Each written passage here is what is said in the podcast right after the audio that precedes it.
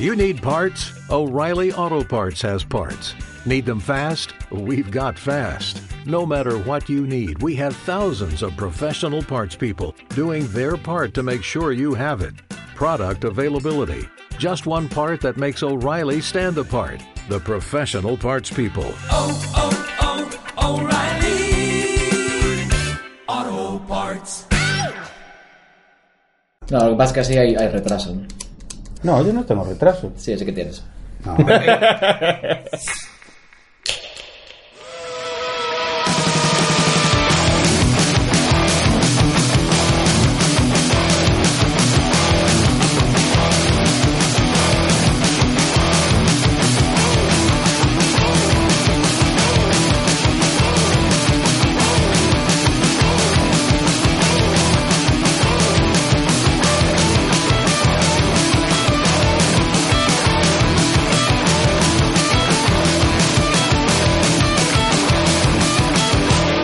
Hola, ¿qué tal? Estamos aquí en Petimetres y Perturbados, un día más, cuarto capítulo, tercero sin contar el, el piloto. Y estamos con Borja, ¿Qué pasa?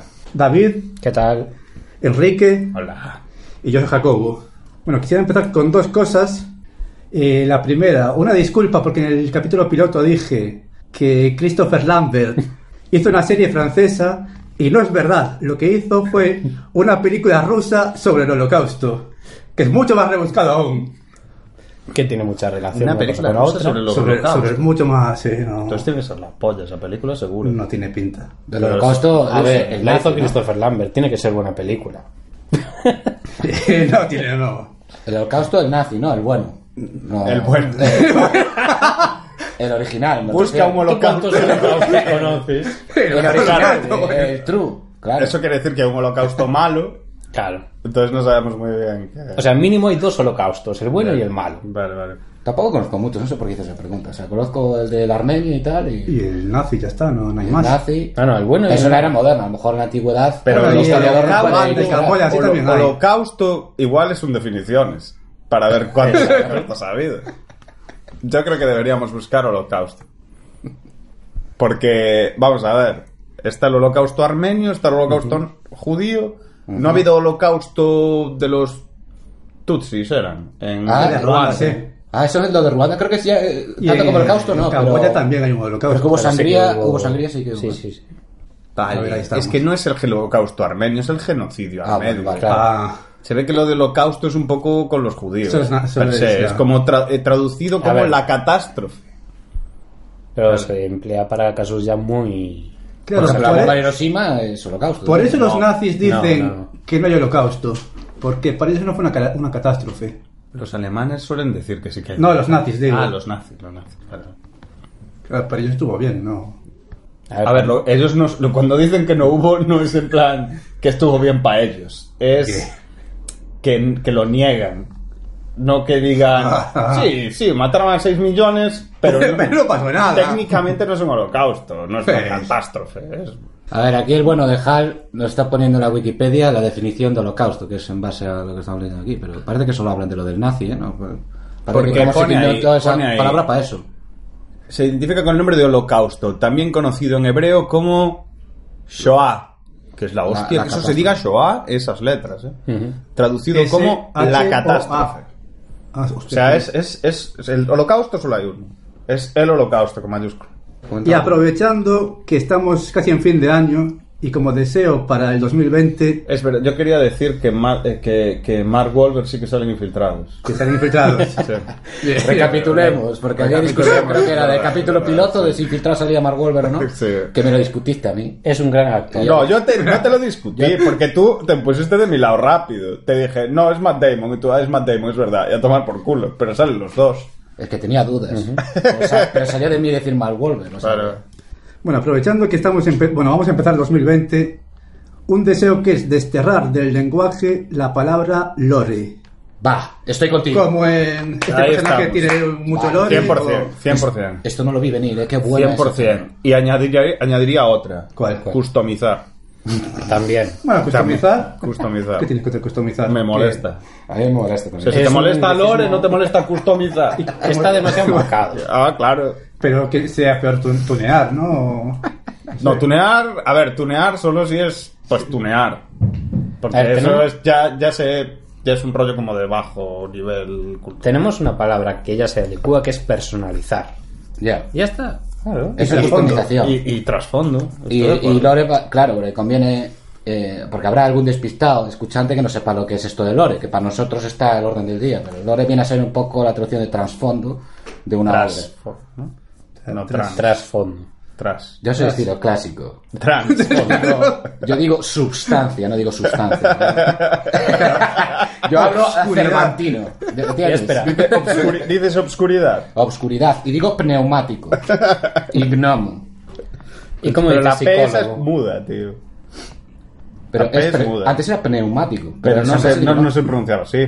Se decía Sí, neumático. igual, neumático, sí, como neuma del, si- ¿Y del un griego, ¿no? ¿Cómo dices? Es como la P de psicología. Psicólogo. ¿Cómo pronuncias las palabras en polaco? ¿Eh? Pues muy difícil, porque si tenemos en cuenta que una palabra de 10 letras tienes 9 consonantes y la única vocal sin consideramos vocal es la Y, pues lo tienes complicado. Es decir, es Chesney o Bukowski es fácil. Pero, por ejemplo, Sapkowski ya es difícil, que es el autor de las obras de, de Witcher. Pero es Kowski o Kowski. No es Kowski. Sapkowski. Eso es una ¿Es gran Kowski o Kowski? Yo creo que... A ver, tiene una P en medio, es Sapkowski, una movida así es. Pero ese W es U o es V? Una cosa, ¿de quién hablas?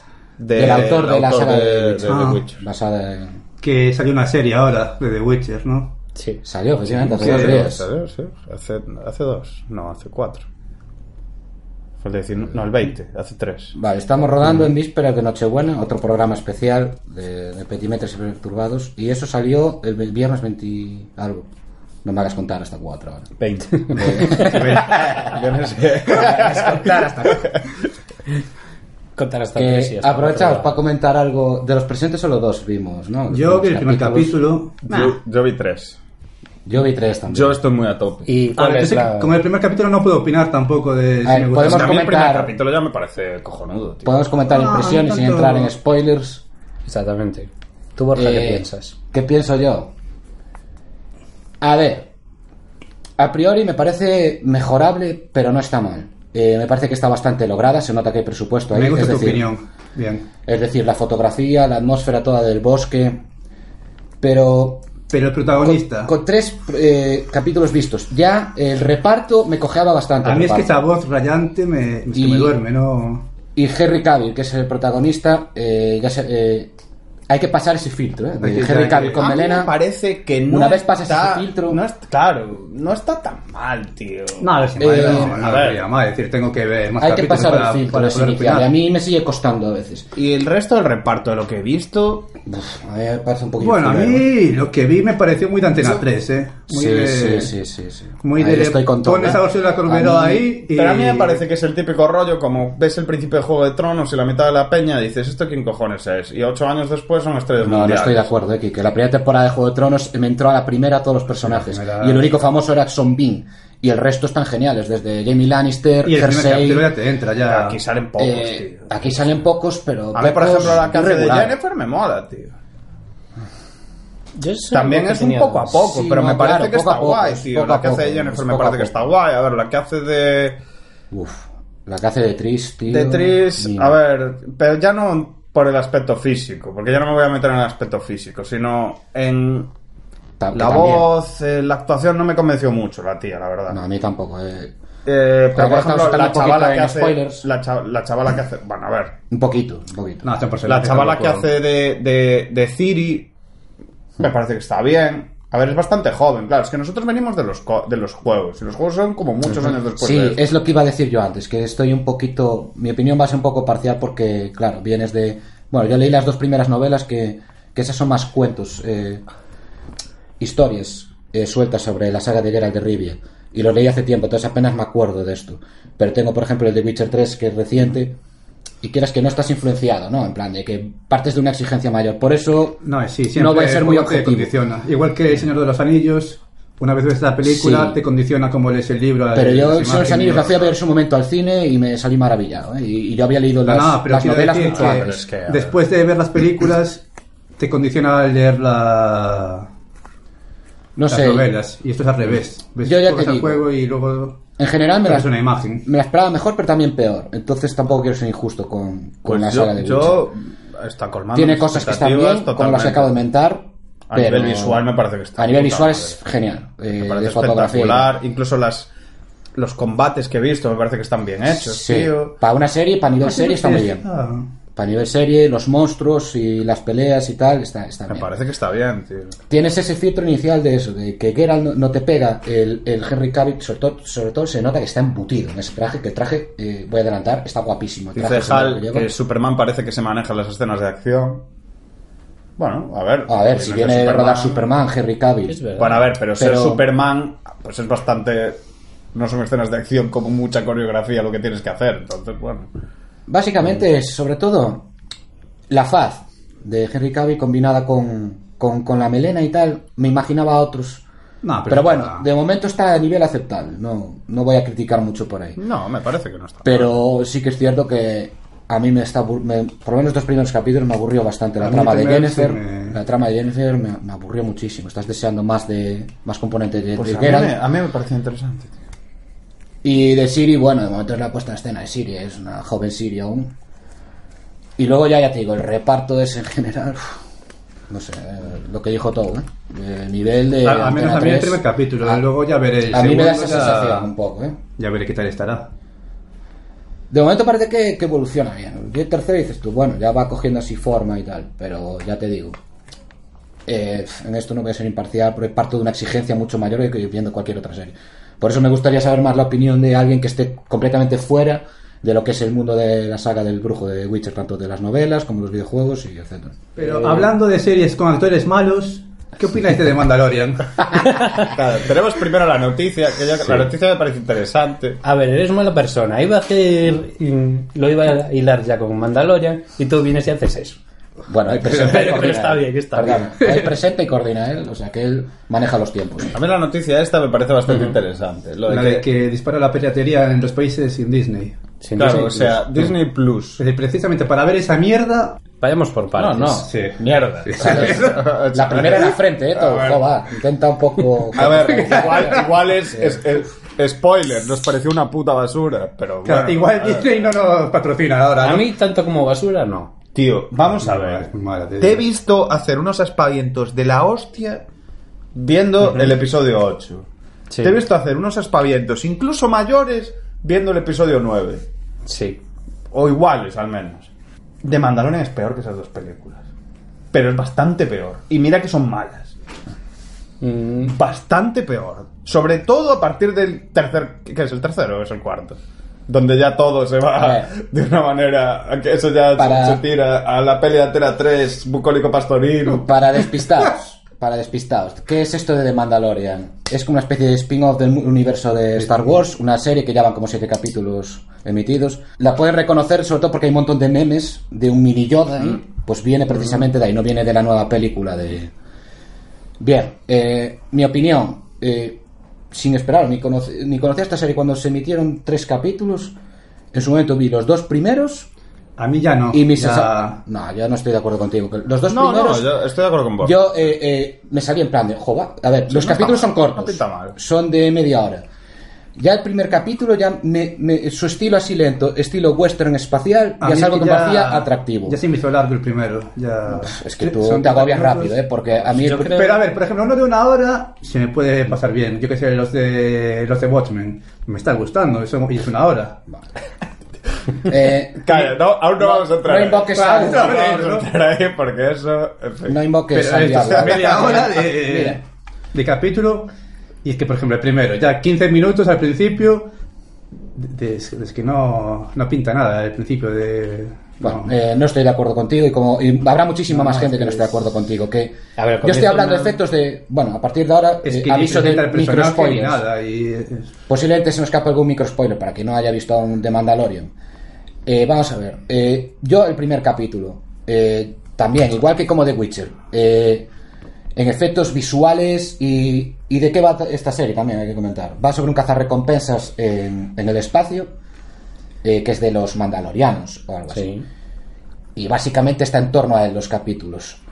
Y, el- y tanto el primer capítulo como el segundo, eh, como iba diciendo, me recuerda muchísimo a los western espacial. Eh, hay eh, una escena en concreto que, que hay como unas casas alrededor y tal, y empieza a haber un tiroteo con, con un droide y tal, y esa escena me- a mí me quedó genial, porque me recordó muchísimo, por ejemplo, a, a la película de Grupo Salvaje, que de Sam Peckinpah, que es un western, y, y hay una escena muy parecida, pero solo que hay un montón de sangre y es más violenta. Esto es Disney, no va a haber violencia ni nada, pero sin necesitar violencia, Pero estás Ya te hablando digo. del. Ese es el tercer capítulo, ¿no? yo creo que es el segundo. Cuando el asalta con el droide este. es el No, primero. es el ter- No, ¿No? es el segundo. No, no. Cuando Ese es salta con el droid. Ah, Es el no, primero. ese es el primero. Sí.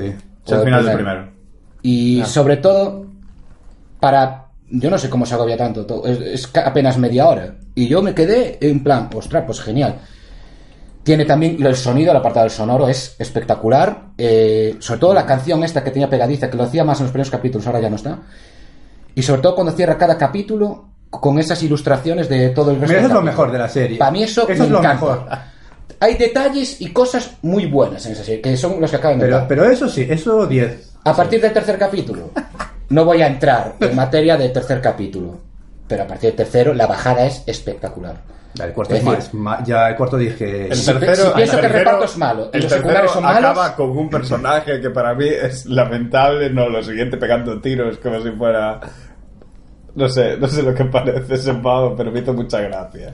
¿Cuál era el tercero? Hablas del negro. El tío haciendo Ahora así, el- con la pistolita, cogiéndola, pero muy mal, rollo peli cutre de los años 60 o así, Mm.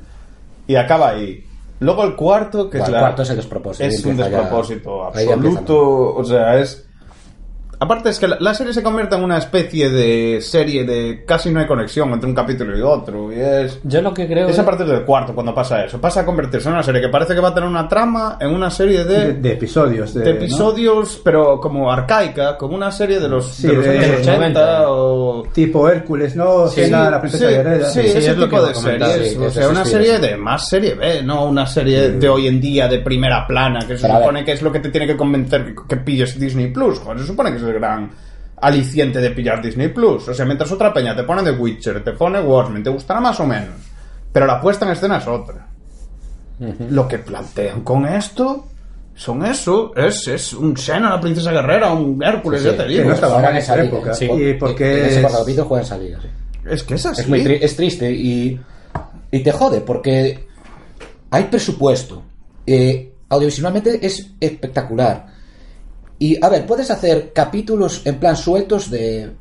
sin ser una trama hilada de un capítulo detrás de otro, porque puedes ver capítulos sueltos y da igual. Vale, pero no tres Puedes hacerlo bien, pero no sale bien, porque Está, pero es que el cuarto. meten unos secundarios en cada capítulo que, ostras, Lamentables. criticaba el reparto de The Witcher. pff, Tú ves el de en The Witcher el están de- Al el- Pacino, Robert De Niro y El compañía. del, cuarto, el del cuarto es lamentable. El del quinto, el chaval este que la acompaña, es patético. Sí. Y luego ya lo del sexto capítulo. Buah, es esto. Es, Los ese Guardianes de la capítulo- Galaxia no, he mal. visto, no he visto el 7, no, es. Mal. Es eh, eh, ¿No has el visto Escuadrón el? Suicida mal, tío. Es. Es lamentable. Yo cada vez que veía una, la tía esa sacar la lengua creí que le quería pegar un tiro, tío. Era una cosa. Se nota como que está eh, dirigido cada capítulo por uno y, y guionizado cada uno por uno y dice, venga, tú, tú qué cuentas con... Está el hilo conductor que es el mandaloriano, ¿no? El cazarrecompensas y el mini Yoda que le acompaña. Que al final, lo mejor que salió de todo esto, que ya me aburre, son los dichosos memes de, del mini Yoda que el bueno de Hal, que no lo mentamos. Hal está aquí entre bastidores, es el que nos pone la casa, eh, el equipo de sonido y el que nos mete a través de la pantalla aquí, eh, bueno, una especie de guion y nos va orientando así y tal. Y nos tiene la carita esta de Mini Yoda que me recuerda a Gizmo de los Gremlins. Los más jóvenes, milenios, a lo mejor no recuerdan esa película, pero el Es Gizmo ese película.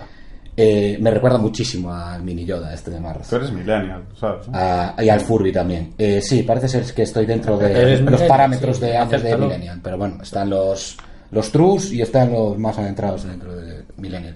No a mí me-. A mí me parece. eh, Un conde mandaloriano, mandaloriano es en plan de un quiero y no puedo, o más bien un puedo y no quiero. Más bien un puedo y no quiero, porque Sí.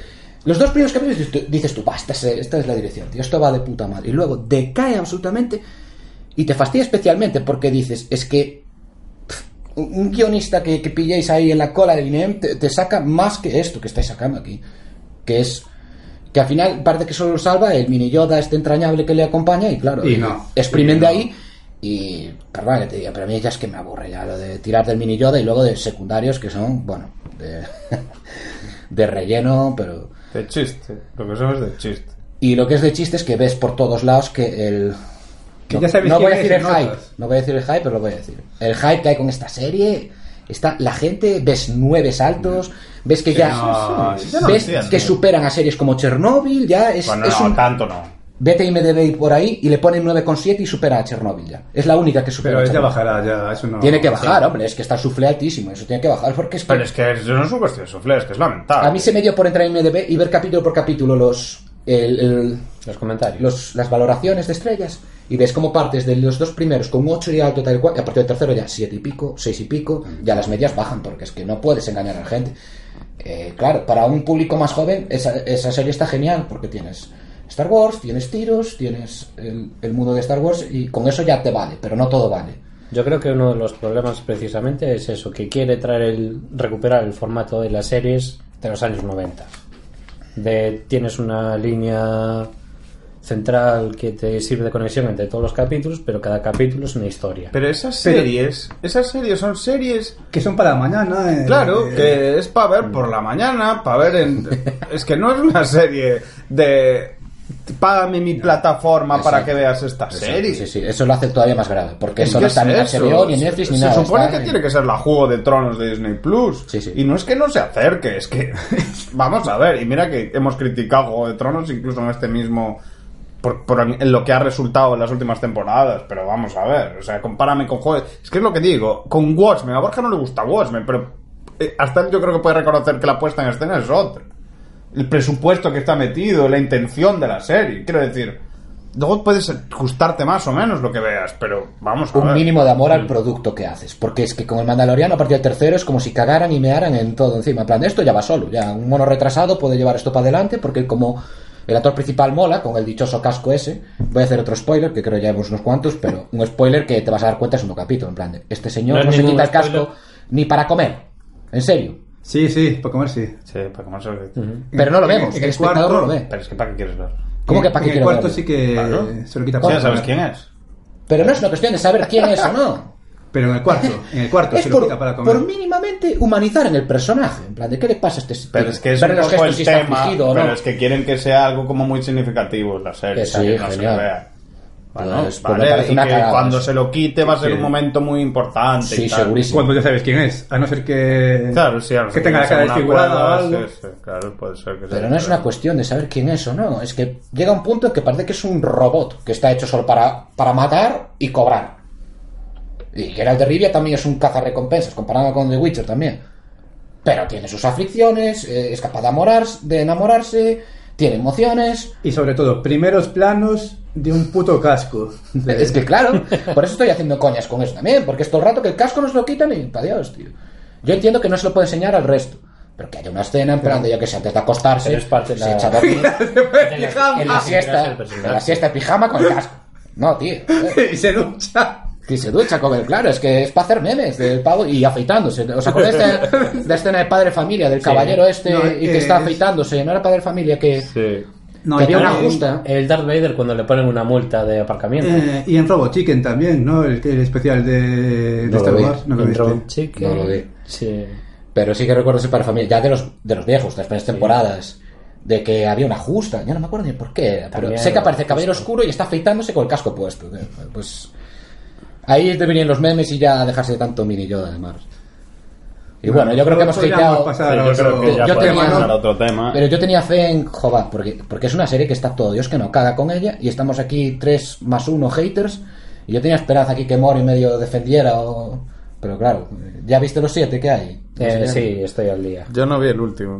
El último yo creo que algo remonta la cosa. Sí, es, es un dolor de huevos. En el cuarto parece que... No, perdón, el quinto parece que remonta, porque claro, venimos del cuarto que es horroroso, pero es que no. A ver, el quinto es horroroso también. Pero tú viste es el no tan menos peor. horroroso, no tan Es horroroso. menos peor. Pero es lamentable también. ¿eh? Si lo piensas, es lamentable también. Lo que pasa es que vienes de uno tan malo y es que le sigues tan horroroso que parece que no. Pero es muy malo el quinto. ¿eh? Nada, es una serie de, de episodios sueltos y ya. Es una No. pena. ¿Yo sabes lo que haría? Hay spin-offs como el de la peli Han Solo que no la vi, la de Rock One y tal. Pero por ejemplo, esta serie se quedaría genial si fuese, por ejemplo, un cortometraje, un mediometraje de los dos primeros capítulos, tío. Y cerrarlo bien. Y quedaría perfecto. Yo, para mí sería lo ideal, hacer Que un, al final pff, mataran a un, cor- Yoda. un corto de media hora o, o un mediometraje. Para- y todo esto para. Claro, nos ahorras todo. siendo, probablemente. Pero tal y donde está ambientada, supongo que. Está entre el 6 y el 7 ambientada. O sea que. Es que ese es otro problema que yo le veo. Que no va a llevar a ningún lado. Es que está visto. Claro. El problema es que no va a llevar a ningún lado. No, yo creo que lo usan un poco para vender el producto y para usarlo de plataforma. está- a ver, está ambientado entre el otros episodio, directores. entre el retorno del Sí, Jedi y los últimos no, los últimos Jedi no, Y está- la fuerza. No, el despertar de la Pero fuerza. la serie no Eh, tiene- eh, El Star de la Wars episodio 4 segunda parte o sea remake el episodio 7 que es el sí, remake sí, del episodio sí. 4 ese La serie no tiene ninguna pretensión de hilar a ningún lado ni nada. Simplemente Pues de que contar. tenerlo, es No, que eso no pero puede ser. hacer. Pero no puede ser que hagas una serie de Star Wars sin pretensión de hilar con el universo de Star Wars. es del mundo No, de Star pero- Wars y ya. Pero independientemente No, de eso, no, puedes hacer una cosa buena, aunque no llegue a ningún lado. A ver, Simplemente. puedes hacer algo bueno, pero no de un producto de calidad. To- Mismamente, has hablado de Rogue One. Rogue One intenta explicar algo de, de- del universo de Star Wars. y eso lo hace mejor película, porque a mí, sinceramente, tampoco me parece una película del otro jueves. Es un poco aburrida, pero está no sé bien. De las últimas historia, pero- cuatro películas que ha salido de Star Wars es la mejor. O cinco películas. Tampoco es muy difícil. No es gran cosa, pero es la mejor. No es si le quitas difícil, al chino pero- ese que no pinta nada, pues a ver. Y alguna cosa más, pero en general, vale, está Es un poco aburrida, es un poco aburrida. Es una serie de, de aventuras. Y ya está, déjalo en eso. No, no tiene por qué llegar a Pero mira, ya que estamos ¿qué hablando de Star Star Wars, Wars? creo ¿Qué que del- podemos Del pasar. chino que sobraba. Hablando Ah, del chino que sobraba, ¿tú sabes otro que sobra? Wars. Ya que estamos, un con breve comentario. Yo no la solo vi. hemos visto dos personas aquí. Tenemos aquí la noticia de. Ah, Por ejemplo, es una crítica de Star Wars. Star Wars, el ascenso de Skywalker. ¿Cómo perder el norte y la vergüenza en un final? totalmente. Es una película sin sentido. A ver, desarrolla eso. No sé, no quiero meterme mucho en spoilers, pero realmente es una película que te presenta. Voy a resolver todos los casos sueltos de las. Todos los cabos sueltos, perdón, de las dos anteriores, porque sí. Es que es la última. No, no, pero. que- Pero. Tiene Por ejemplo, en la, en la saga de las precuelas, episodio 1, 2 y 3, como películas pueden tener sus altibajos. más- Altibajos. sí, bueno, por ser un poco. Altibajos, sus medio bajos. sus bajos con contados altos en ciertos momentos. Sí, pero por lo menos la historia eh, tiene una continuidad y enlaza bien con todas las preguntas que te planteabas de la trilogía original. Quitando ese pequeño detallito de inventarte los midichlorianos, que es más una putada que otra cosa, pero bueno. Bueno, eso sería para otro podcast. Sí. Pero en este caso mm, te solucionan todas las preguntas de la, de la, de la trilogía porque sí, sin venir a cuento de nada, sin justificar por qué llegan allí, por qué pasa esto. Te dan las soluciones masticadas y comidas. Ya está. Y es curioso que JJ Abrams ha- haya hecho eso, ¿no? Es que, pero es que tiene un problema, y es que la, pe- la- esta trilogía estaba pensada para que lo hubiera hecho JJ Abrams entera. Resulta que JJ Abrams hace la primera y se pira. Y pillan al Brian Johnson este. Que El Brian haber- Johnson hace su... Una CC. pedazo Hace, película. hace la mierda que hace. Una pedazo película que será recordada como la mejor de esta trilogía. Yo creo que lo triste es que ni siquiera eso, porque vas a recordar la primera que no deja de ser una repetición del primer sí, episodio de. Star Wars otra vez.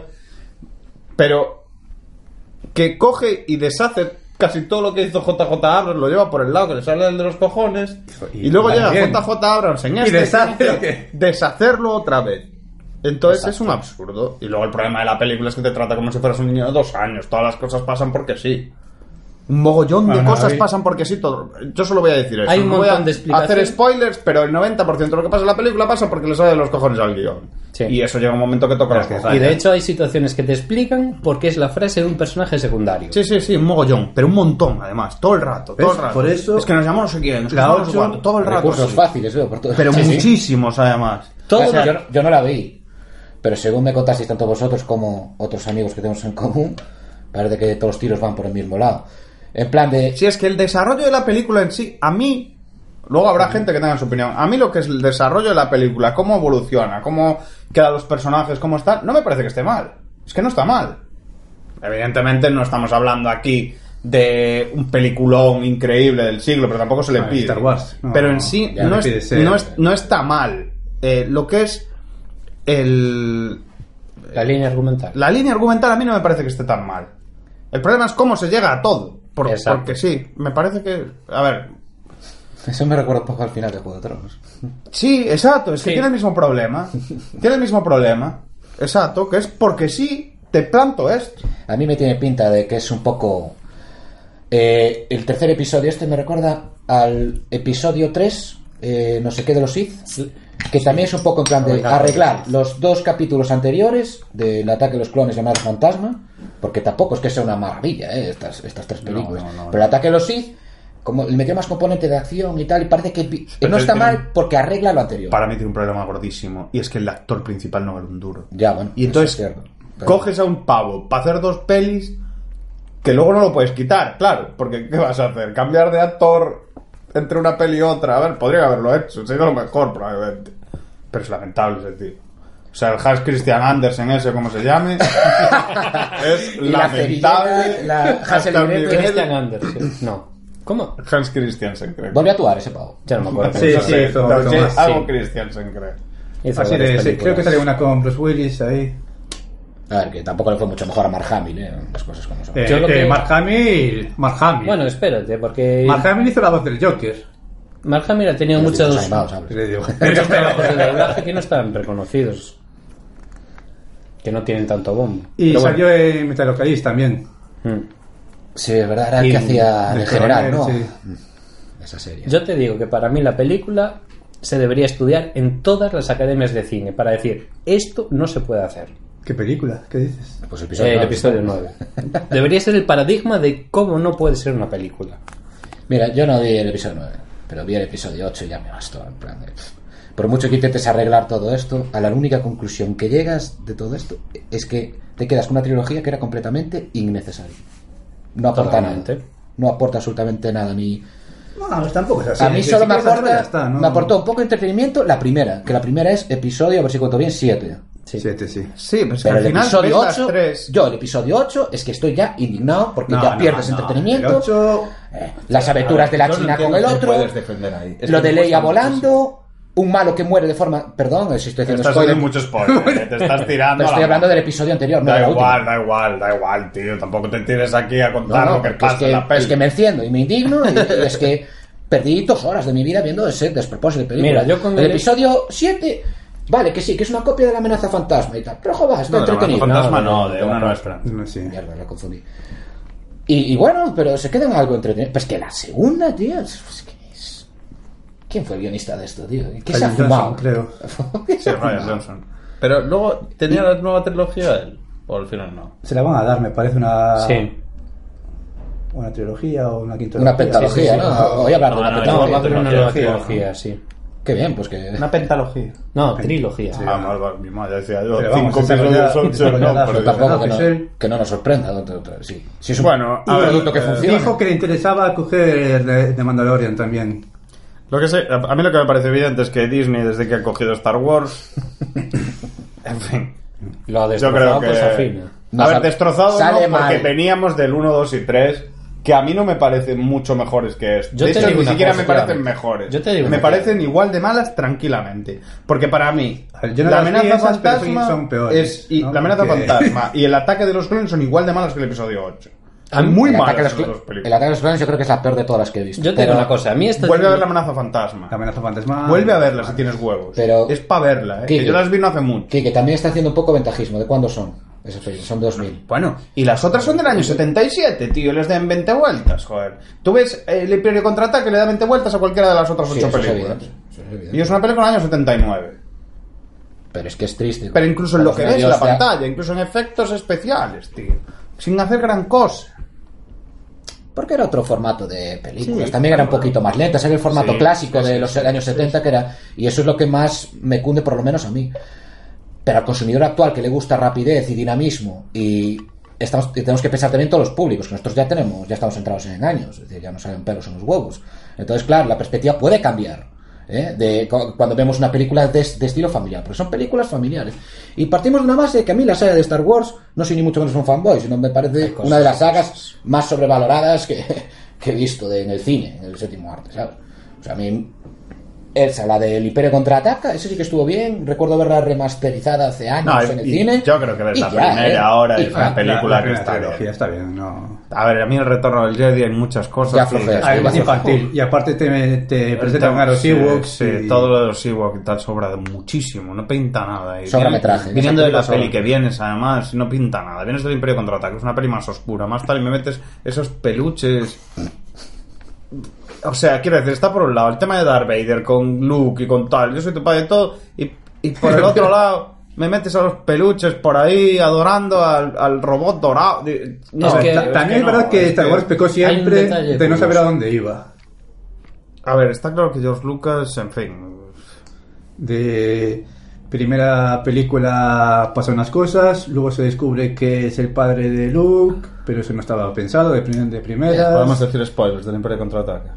No, Es que no. Del Imperio Contraataque se pueden decir spoilers.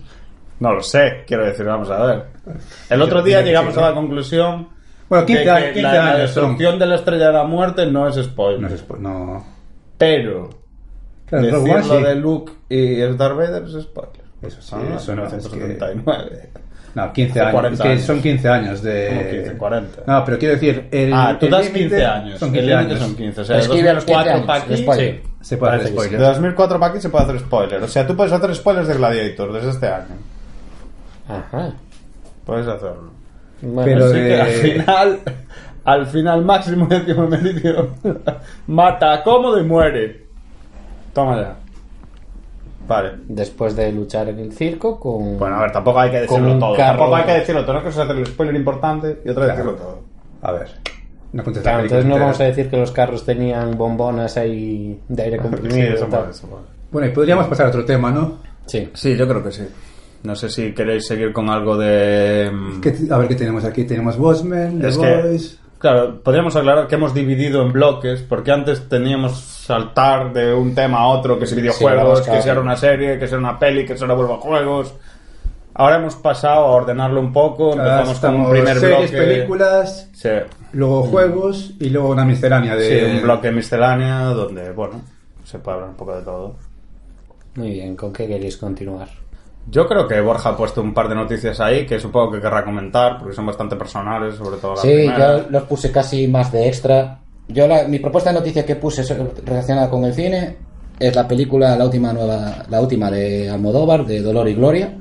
La puse a cuento de que la noticia es que fue nominada a los Os- está nominada a los Oscars y desde aquí, Preselecciona- preseleccionada. bueno, preseleccionada, pero va, va a estar porque la película Sí, la he visto y está muy bien. Sí que puede estar, ¿no? Claro, no la pongo por amor al arte, la puse porque Bueno, la vi. podría, ser. Podría ser, pero se da la casualidad de que la vi. Y me ha gustado bastante. Es su peli más personal porque también es autobiográfica. Y, y bueno, yo sé que a vosotros no os atrae mucho la- eh, las películas de Almodóvar, Bueno, pero vino hace poco y me gustó de, de Almodóvar. ¿cuál viste? de- Eh, esto de las máscaras de... La piel que habito, ese está muy bien, eh, de Antonio Banderas. Antonio Banderas está de, está de dulce. Bueno, todos los trabajos que hace con Almodóvar, el tío está de 10. Eh, los Globos de Oro creo que dieron de mejor actor. Eh, Al- eh, Antonio Banderas hace de, de propio Almodóvar en, esa, en la película de Dolor y Gloria y es de lo mejor de la peli. No es de las mejores de Eh, Almodóvar. Es de Netflix, ¿no? Está en Netflix, me parece. Como. Debe haber Me coproducción. pillas, me pillas, no lo sé. Porque yo está creo que ya, en, de- ya está en Netflix. Sé que es de la productora del Deseo de, de Almodóvar, pero no, no sé sé que si ya está, ya está disponible para Netflix. Igual es con una coproducción o una coproducción. Puede ser. Incluso había. hay- Ahora hay coproducciones Movistar, Netflix y las de Dios. Sí, Entonces sí, yo creo que ya está. Netflix. sí. Donde muchísimo. antes estaba Canal Plus, ahora está Netflix. Pues desde aquí eso. Eh, está, confirma que- Gaby, que está. Eh, claro, me refiero porque es una que es bastante reciente, ¿no? Es de este año. Es de este año. Pero de este año en el cine, En el cine de este año, yo creo que es. Este año que se acaba, 2019, yo creo que sí, es este eso evidentemente, pero me refiero más reciente, en plan, de a lo mejor que tiene dos, tres meses, como mucho. Sí, llega. Sí, no, por ahí, nada cuando es Joker, yo creo que yo soy por ahí, sí. Ya. Eh, yo sé que a vosotros no, no os va mucho Almodóvar, pero a mí sí. Hombre, no todo el monte es orégano, las tiene mejores y peores. Pero esta ya está mejor que Julieta, que es la anterior que vi, que era un poquito más drama. Esta tiene drama y tiene componentes de comedia. Pero evidentemente no es todo sobre mi madre, hablé con ella y tal, que son pelis magníficas de él. Y, y ya te digo, desde, este aquí, desde aquí quería recomendar esa, cuál- esa película. ¿Cuál es la sinopsis de esta película? Pues ya dije que es, Es autobiográfica de, Sí. de Almodóvar, que hace un repaso desde su infancia. eh, Ah, quiere contar su propia historia, no su vida adaptada a otro personaje. eh, no sé cuál es el porcentaje de autobiográfica fiel de que es, pero que la peli es de estilo almodovariana, eso seguro. Murillo, más entrevistador. Y, y sí, ya, ya te digo, yo, yo la recomiendo. ¿eh? Está mejor de lo que esperaba. Y, ¿Para Oscar o...? y yo espero que sí, de habla hispana. Yo creo que. hombre, no vi muchas pelis de habla eh, eh, no inglesa, perdón, dije no hispana. Sí, molaba. Molaba que un Oscar de habla Todo hispana. latino, eh. Eso sería si hicieran los Oscar latinos, como Sí. los Grammy latinos. Bueno, el año Pues pasado se llevó Roma ahí por fuera del, de habla no inglesa. Se llevó A ver, por porque ahí. puedes llevarte, claro.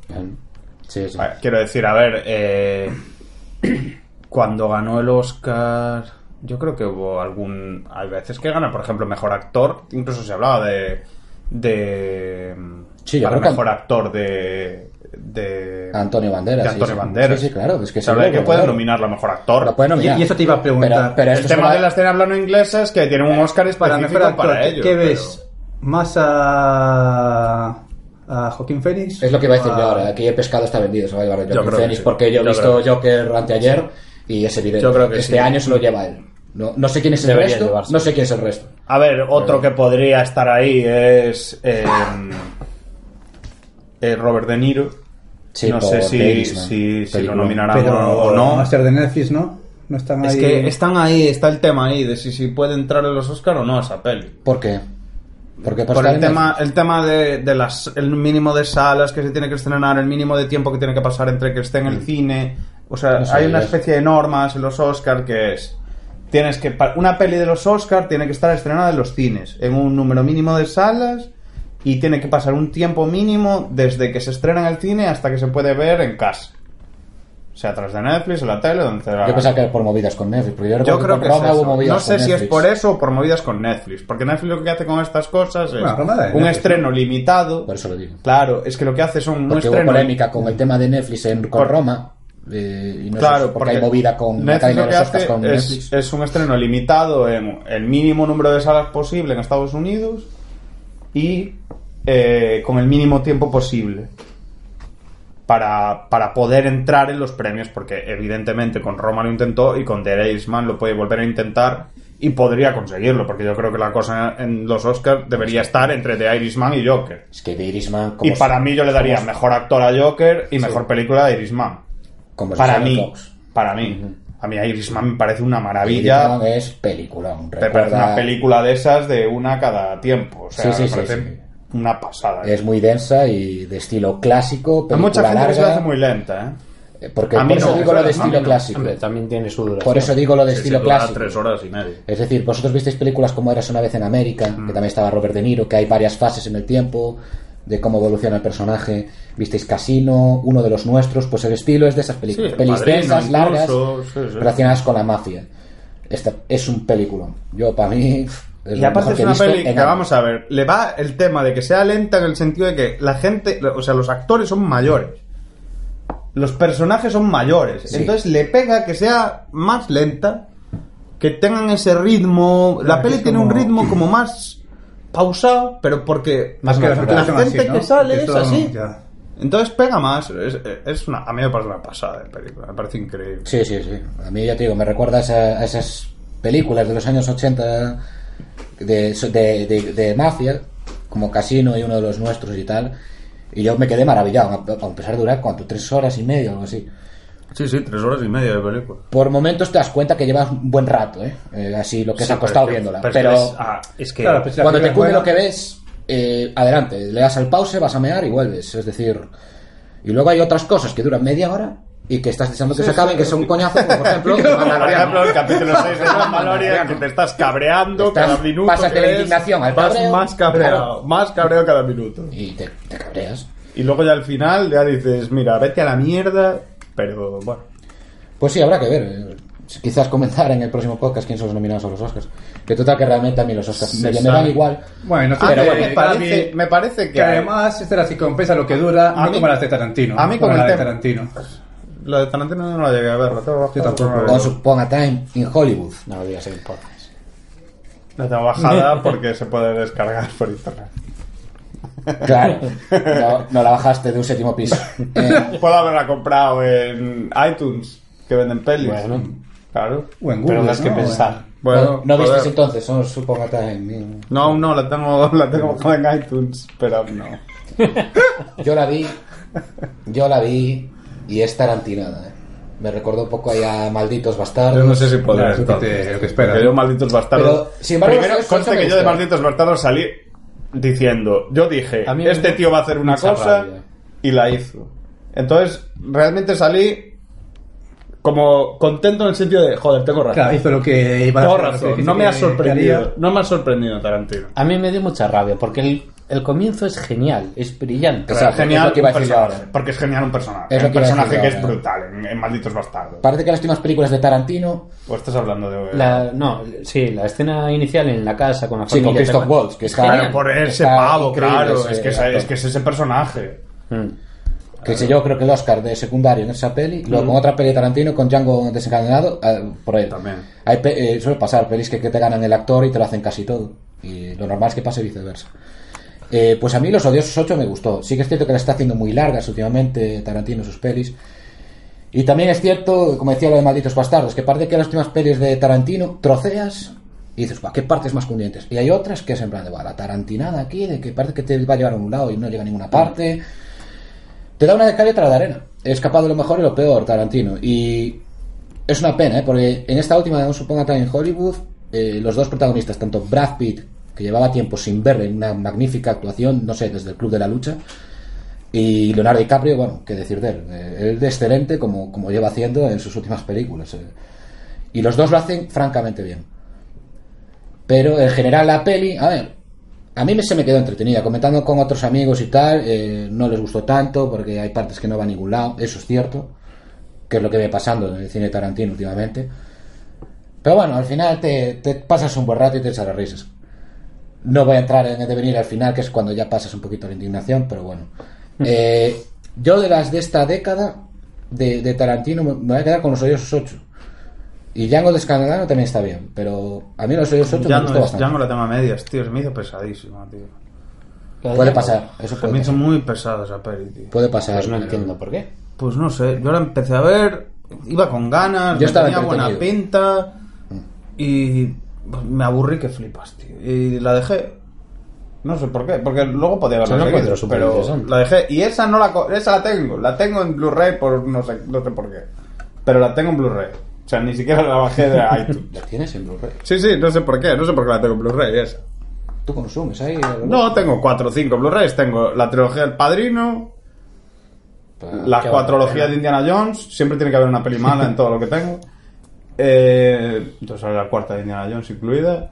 Y luego Big Fish, Jack desencadenado. no. Y no sé qué más tengo, Hermanos de Sangre o algo así. La volví a ver, la de Big Fish, por curiosidad. Big Fish está muy bien, está- ahí atrás, en plan de... A, ver, a ver qué tal envejeció. Porque el tiempo pasa, pero esa película es del esa 2002-2003. El tiempo pasa, amigo. Está muy bien. Yo creo que es de las que. Y más o menos envejeció bien. Es- a mí me parece una película muy tierna, tío. Sí. Me parece tierna, pero tierna, Tierna para desde bien, un punto ¿no? de vista Para- incluso masculino. Porque Sí, no, es el tira- tema este del padre, el hijo. Relación padre-hijo. Me parece muy, muy tierno. Y de las películas que montaba Muy su padre americana, ¿no? De. Sí, muy americana. Sí, Quiero decir, ver. ese, ese rollo americano de partido de béisbol, claro que no va del partido Claro, de claro, béisbol, ¿no? sí, pero sí, igual un poco sí. Igual un poco sí. La gran película americana es Boyhood, tío. ¿La viste? Esa sí que es la la gran peli americana. No, Creo que es la peli que costó como, no sé, 10 No sé cuántos ¿Qué años. puedo La del ganar? chaval, De- desde que nace hasta que. Sí, hace una progresión de cómo van creciendo, Ethan tanto el chaval como los padres. Ethan Hawke y Bueno. Patricia Arquette. Te digo que el lapso de tiempo no, no lo hace tampoco. O sea, no tiene que ser el elemento para hacer una buena película. Porque 10 años también tardó James Cameron en sacar Avatar. Y mira lo que salió. Sí, pero a ver, en Claro, este caso son hablando 10 de una años porque es la vida de un chaval Claro, de verdad. sí. Claro. O sea, Es el es... Y lo hace única, en ese sentido lo hace única esa película. Y por eso digo que es la gran película americana, porque es en plan de eso, de clase bueno. media demócrata y cómo va progresando la familia y el chaval cómo va creciendo, llega al instituto, a la universidad. Se queda una peli curiosa, tampoco es una cosa del otro mundo. No, yo Bueno, no, no me espero nada tampoco. A lo mejor no te esperas algo, claro. Bueno, yo creo que podríamos ya Pasar el segundo bloque. pasar al segundo Sí. bloque. sí. The Game Awards. Bueno, a estas alturas todo el mundo ya sabe lo que salió, pero vamos a comentarlo igualmente. Yo no lo sé, a ver, yo no. A ver, saber lo que salió. ¿Cuál fue el mejor juego del año? Y poco más, ¿eh? Es decir, ¿No fue el Death Stranding? Juego del año. Sekiro Shadows Die Twice fue el que ganó. Me parece, Me parece mal. correcto. Me parece mal. No, la- no lo jugué, pero. ¿Te parece mal? Pero me parece mal. Con ese nombre. Le parece mal porque yo tiene que haber en una el voz. anterior Yo diría Resident decía- Evil 2. DC. Yo decía Resident Evil 2 en el anterior episodio, pero bueno, si lo gana este no me molesta. ¿Te molesta? ¿Por qué no te molesta que.? Yo estaba entre los Porque dos, entre el Resident y el pues entonces bien. O sea, Ja, gané, dice Hal, porque es el que apostaba él. ¿De qué va el Sekiro Shadows? de morir una y otra vez. un samurái que muere muchas veces. Es de los creadores de Dark Souls. Sí. El Dark Souls lo has de conocer. Pero como que muere muchas veces. Que es un rollo. Es muy difícil. Es de perseverar, mueres y tienes que saber Sí, de las mecánicas del ¿no? enemigo. Mueres, resucitas, mueres, resucitas, ¿no? Y. Es un Sí Dark pero, Souls. sí, pero además eh, los combates son complejos. No- Es- son no juegos vale- que son exigentes. Hmm. Son difíciles comparados con la mayoría de los juegos. Entonces tienes que aprender a jugar. Pero vamos, no es que sea parte del argumento. A mí en este me costó especialmente mueres, ¿no? aprender a jugar. Es muy de aprender a jugar, pero que tienes que echar horas y hay en el Sekiro's Die, en el Sekiro's Die, Die Twice hay como un momento que te tiene que hacer clic la cabeza y aprender cómo Shadows jugar. A mí es Die lo que me pasó.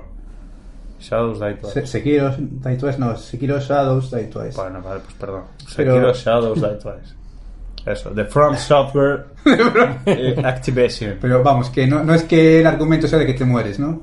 No, no. Es que te mueres por el juego que es difícil. Exacto. Yo, yo me- no lo jugué, eh, pero me, me alegro de que haya ganado un juego de estas características en, Yo también. en un evento. A ver, eh, estaba la cosa, gana. igual que dije el otro día, que estaba la cosa entre Sekiro y Resident. Vosotros Sí. decíais, no, no sé qué. Yo- Está la cosa entre No, Sekiro no y Resident. Yo apostaba, yo yo más por el Resident que por el Sekiro, eso sí. Yo apostaba más por ese. Pero al final no fue así. Yo Sí. también apostaba más por el Resident, pero porque creía que la gente que iba a votar iba a votar más por el Yo creo que. Primero, porque es un. eh, ahora hablo del Resident 2. eh, yo jugué a la demo y ya solo esa demo de una hora ya me vendió la moto. Es Sí. decir, es un remake hecho como Dios manda. Correcto. Eh, adaptado a los tiempos de hoy, con cámara al hombro, que recuerda un poco al Resident Evil 4. Pero la atmósfera y todo de ese juego. Y bastante fiel al Resident Evil 2 original, de, ya del 99. No, 2000. Pero fiel siendo otro juego. Siendo otro es otro juego. No es- el bueno. mismo juego. No es coger remake. un juego y volver a y subirlo de resolución y tal. No, está hecho de cero. Por eso Sí, yo no cero. comparto opiniones como la de Hal, en este caso, que es lo de. No, hay que dárselo al Sekiro antes que al Resident, porque el Resident es un remake. No me parece que en este caso sea menos. Quiero decir, el hecho de no tener un guion original tiene que quitarle mérito. Que está diciendo Hal ahora mismo.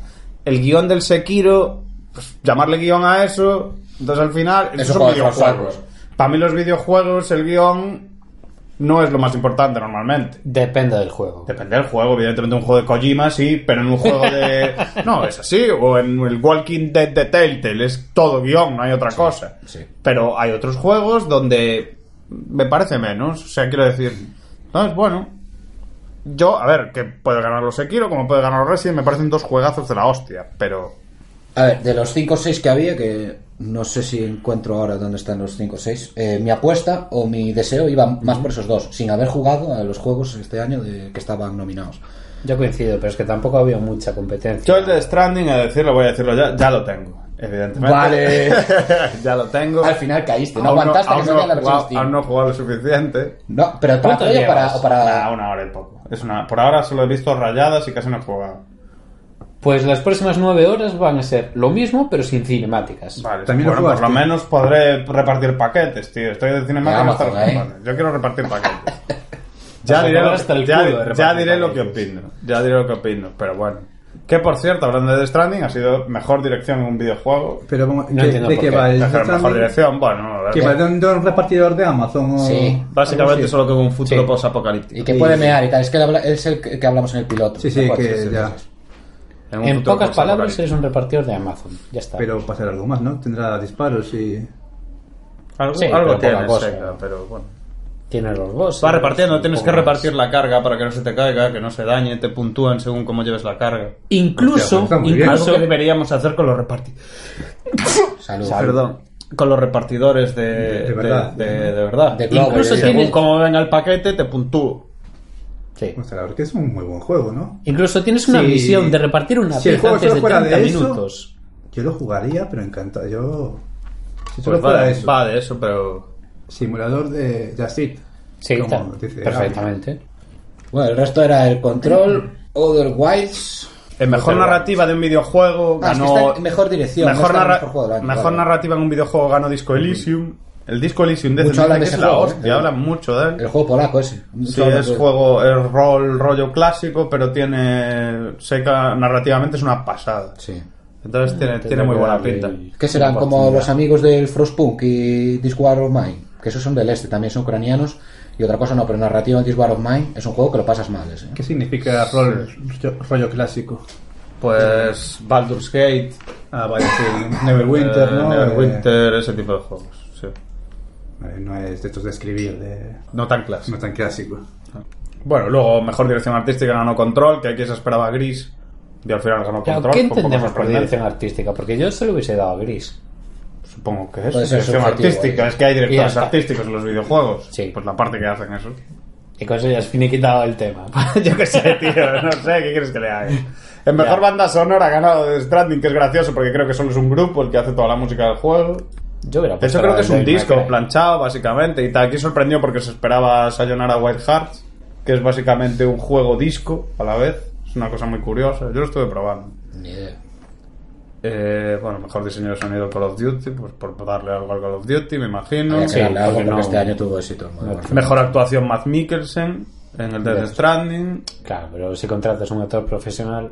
Luego esto, Games for Impact, juegos por el impacto. Sí, estos, estos, estos es este tipo de premios de relleno. para darle algo a alguien que le tenías que haber dado otro premio y no se lo diste. Entonces en este caso se lo dan a Gris, que tenía que haber ganado dirección artística, pero como no se lo has dado, pues así le das un premio y quedan medio contentos. Claro, porque impacto, Gris no tiene mucho impacto. Mejor juego como servicio el Fornite, como no. ¿Cómo servir? ¿Qué?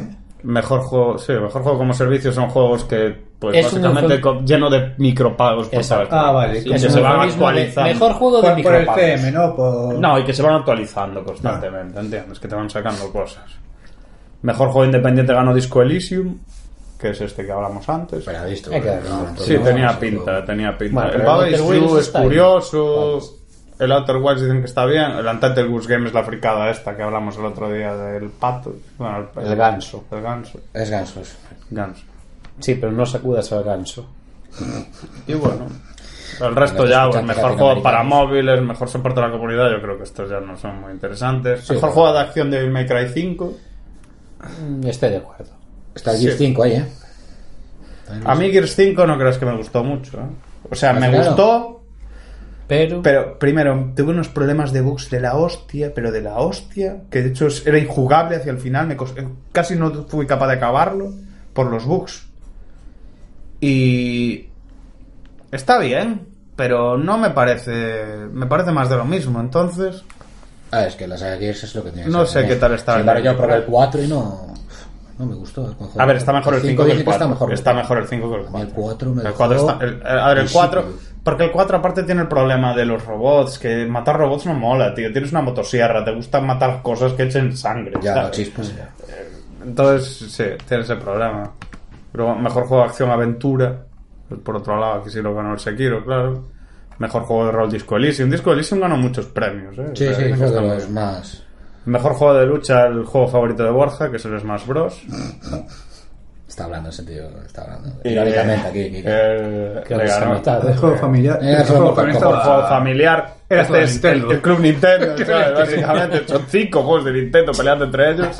Y ganó Luigi's Mansion 3. Bueno, dicen que es el que mejor salió. yo le hubiera, se lo hubiera dado al Maker, al Super Mario Maker. Como juego familiar. Es que yo lo de juego familiar Claro. se lo doy al Mario Party o algo así, no sé. Rock Band. No, Sí, pero el podría Super ser, Mario. Maker con, eh, con esto de que puedes crear tus niveles y compartirlo con gente, Mm. claro, tiene también su rollo familiar. Una pregunta. ¿El Ring Fit también es de Mario, porque ya molaba, que No, no. fueran todos de... No, pero es de Nintendo. No, es de Nintendo, pero ya está, ya molaba. No es que universo Mario, no. Fueran todos Mario. El Ring Fit es como de hacer Sí, ejercicio. ¿verdad? Es de minijuegos, con ejercicios y con un periférico nuevo. El mejor juego de estrategia Pero Fire Emblem, Mario que creo que este lo tú lo jugaste, ¿no? Mario Fire Emblem. ¿Cuál? Sí, es genial. A mí me encantó, o sea, llevo cuatro partidas enteras y, Sí. y empezaré la quinta cuando tenga algo más de tiempo. Tiene un rollo como escuela de Harry Potter, ¿no? Por así decirlo, este juego. O sea, es como cuatro En escuelas. cierto modo, sí. Tú tienes tres casas eh, y puedes escoger a, a la que te vas a unir. Cada casa, bueno, casa, escuela, clase. Cada uno tiene sus estudiantes y sus estudiantes, cada uno está especializado en una cosa. Cada uno tiene una personalidad única. Que está bien que mm, en este sentido no hacen. Vamos a coger una- un arquetipo de personajes de alumnos y lo vamos a replicar en las tres casas. Sino que son todos diferentes cada uno entre Sí, sí. un montón, un montón. Y hay mucho, tiene mucha importancia las relaciones entre ellos y demás, ¿no? Sí, tienes un montón de, de diálogos y de recompensas adicionales y este se lleva bien con este, si el otro se lleva bien con el otro. O sea, en ese sentido tienen un elenco de secundarios de igual 35 o 40 personajes que son relevantes en la historia y está muy bien trabajado. Pero como decís, son tres casas, ¿no? Sí. Cada casa es como un arquetipo de... Sí, tienes una más enfocada a la magia, otra más enfocada a la arquería y otra más Pero enfocada luego dentro de cada casa, cada personaje tiene su personalidad, algo así, dijiste. Sí. Que los entendí. Cada personaje tiene su historia, tiene su especialización en el combate y tiene sus propias misiones personales. Luego es un juego de, de- bueno, estrategia, más bien Sí. táctico, rollo incluso como XCOM o ese tipo de juegos. Sí. es táctico que te mueves por casillas y cada persona, ¿qué pasa? Que es más que ser soldados sueltos, pues son personajes con lo que peleas. Claro, aparte del sistema de, de ser un RPG táctico con todo lo que eso implica, Y tiene muerte permanente el juego. eh, se le puedes poner. sí. Se lo pones y claro, Según entonces te de- importa si palma a alguien, ¿sabes? Según Entonces- la dificultad que elijas, tienes muerte permanente o no. Y no te montan únicamente una historia para excusar el formato de combates por cuadrículas, sino que también todo el trasfondo alrededor de cada personaje es relevante y está bastante bien desarrollado. Bueno, luego lo siguiente que tenemos es. Mejor juego de carreras o deportes. A mí esto es- siempre es un mezcladillo de la hostia, porque aquí meten. es- a, ver, a mí me parece de broma. A mí me parece de broma. Hacen batiburrillo de Pero, a ver, una cosa es que metas batiburrillo que pongas al F1, al D-Rally, al FIFA y al Pro, vale, pero estos juntarlos con el Crash Team Racing, A o ver. si es otro año con el Mario Kart, me parece de broma. Yo creo que Crash Team Racing debería entrar en el En de juego familiar, en familiar, no exacto, exacto. Por ahí si haces un batiburrillo. ¿Qué quiere y- decir? Eh, y, y luego hacen eh, apartados en plan mejor caster, mejor youtuber. Joder, quita esas mierdas y pon, de, pues eso, simulador, eh, deportivo. Su, Sí, los subcategorías. Sí, a ver, es porque no- igual no hay suficientes juegos al año, entiendo. Que ese es el problema que tienen. También, sí. ¿Entiendes? Porque, pero bueno, Es que carreras o deportes, vale, pero que sean No medio salido mucho, realistas. Que pongan subcategorías, deportivos, simuladores. Hay suficientes juegos para llenar con eso. Y luego hay, ya te digo, un montón de premios, el de estas para abajo, categorías no que creo. son ridículos. eh, los- los- la- Sí, sí, Es sí, entregar luego, relleno de, de- Luego ya hay chorradas, porque tienes Claro. el me- bueno, me- mejor juego multijugador, No ¿vale? Que ganó el. Apex, no me parece mal. Juego indie más fresco. ¿Qué es eso? Que lo presenta Subway. Bueno, esto es típico premio patrocinado. Eh, bueno, ganó Disco Elysium también. Se ve que la frescura, aparte de ser el mejor, también es el más fresco. Es importante. frescura, dinamismo.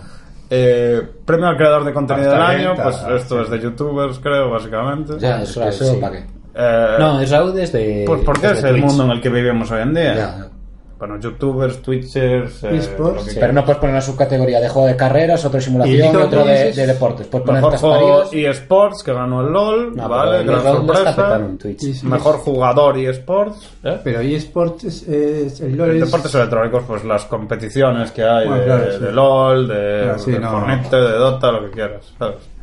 Hay tres premios, hay cuatro premios de esto, ¿eh? No, cinco premios. Mira, mejor equipo. Mejor juego, mejor jugador, mejor equipo, mejor evento y mejor entrenador y mejor presentador. Seis premios de eSports. Seis, ¿eh? Para su público. Es una barbaridad. Su público. Claro. Y con esto ya está. Bueno, nos saltamos todos los seis premios de eSports porque ni conozco a nadie ni me importa, Ya, la verdad. que- Sí, no importa importa a bien. nadie. Entonces, pues yo creo que ya podemos pasar a la siguiente noticia después de los Game Awards.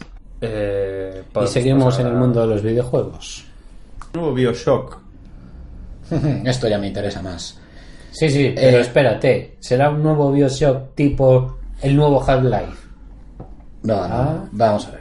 Eh, el tema es que es otro grupo, no es el original. Eh, los últimos Bioshock eran de 2K y, y falta el bueno de Ken Levin, que es el director. No se sabe, ¿eh? No, no está. Ay, yo escuché eh, la semana pasada que hay rumores de ver qué cojones Dicen que, está otro- dicen que está a otros proyectos paralelos y ya lleva años que se, se desvinculó de. Ya dijo que con Infinite se acabó.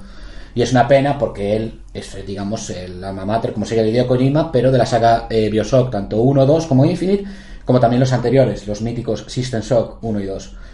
Que por cierto, eh, está otro grupo que por Kickstarter lleva unos años Sí, eh, claro. sacando una, un remake del System Shock. Y tiene una pinta espectacular. Eh, no sé si jugasteis a los clásicos de System Shock y System Shock 2. Se nota que ese estilo clásico que es lento y es fastidiado. Pero tiene esa atmósfera que luego ya se vería después en, en los Bioshocks, míticos Bioshock. A ver qué tal con este nuevo grupo, porque sin estar liderado por Ken Levin y tal, no sé qué puede salir. Yo espero que bien. Yo echo de menos un juego con esa narrativa y esa inversión que te daba el Bioshock 1, por ejemplo. El 2 ya no me gustó tanto, pero el 1, esa ciudad sumergida y todo eso, eh, recordó a los buenos tiempos de los juegos El 2 no narrativos. estaba ¿eh? El 2 No, no estaba. Estuvo en el Bioshock, exacto, estuvo en el Bioshock 1 y en el Infinite. En el Infinite estuvo muy bien, pero ya era como más abierto, más a saco, Sí. otro estilo un poquito diferente.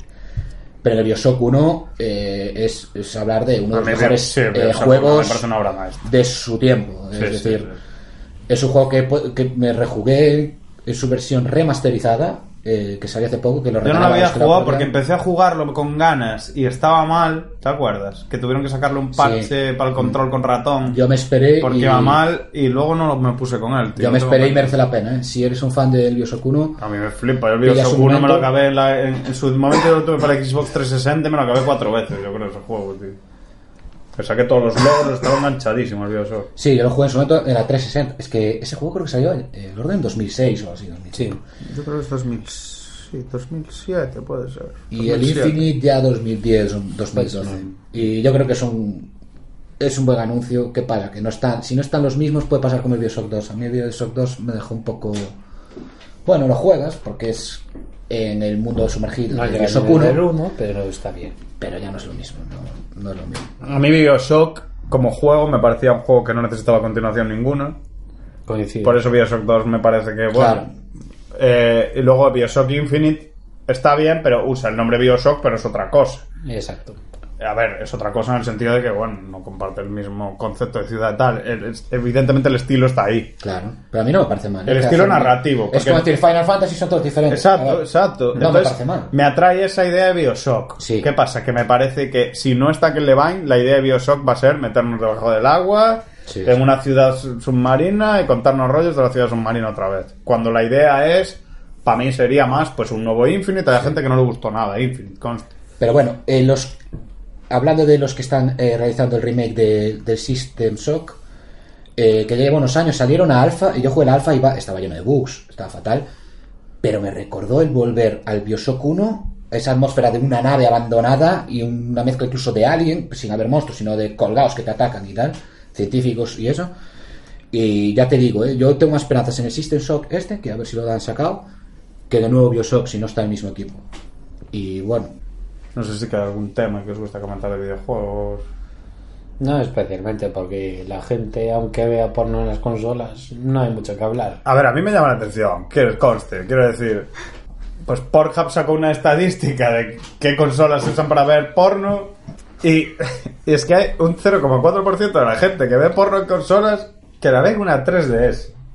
Una 3DS es una, Una consoli- 3DS. Una 3DS. Una 3DS es una consolita portátil pequeña y la gente ve porno ahí. Pero eso lo O hacen sea, la para- gente ve porno en todas partes. Todo lo que tenga una pantalla de internet se usa para ver porno. Exacto, es Pero como... porno, una 3D es una 3D, es para jugar al Pokémon, tío, no para ver porno. Pero eso es como la regla que era 14, 44. Yo estoy convencido de que, de que son chavales que no tienen. Evidentemente, que no quieren ser pillados y usan lo que más Claro, discreto claro. Sí, tienen. sí, sí, sí, sí, está claro. Luego, evidentemente. Pero es- la pantalla de la DS, ¿cuánto, cuánto mide? La partida no. No, la pantalla, La digo. pantalla. 4 pulgadas. ¿Cuánto pulgadas? No sé es? exactamente, pero es más o menos así. Bueno, a ver, por no está bien. No ya, sé calcular. Sí, a lo mejor 4 pulgadas. Ya que hablamos de consolas, podemos. Sí, yo creo que con esto ya podemos cerrar el bloque de sí. videojuegos. Tenemos un tercer bloque. Que es un Más poco de, dedicado a de todo, una ¿no? miscelánea, sí. Que creo que quieres hacerte indignada.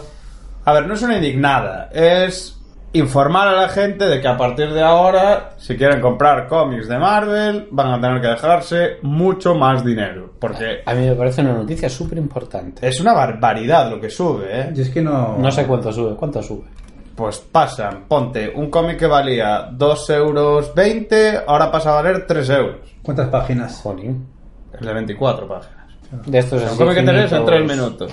Eh, sí, Fácil, ¿eh? llega. O sea, evidentemente, e- incluso el de 48 páginas, su precio pasa a 5 euros de 3. De Es 3 y pico, creo que subida, se han sí, pasado muy- 42% más. muy O sea, es, una, considerable. es una barbaridad la subida que hacen los de Panini. 48 páginas, ya. ¿Pero son unos formatos más ligeros o en Son todos? es en dobles. Es todos las grapas, es sobre las grapas. Y son es que los tomos, las ¿no? grapas tienen un, un- un grapas para los escuchantes, como siempre le gusta decir a Borja, que no sepa lo que es una grapa. Grapa es como se llama a los cómics pequeños, los de toda la vida Sí, de la consumibles, básicamente porque son páginas unidas por grapas. Como el ABC. Sí. Como el ABC, exacto. El ABC sería una grapa y también es como una historieta que te cuentan sobre pues, superhéroes de derecha. Pues en este caso, eh, en este caso, pues Spider-Man es como el ABC, pero sin ser tan de derechas el superhéroe.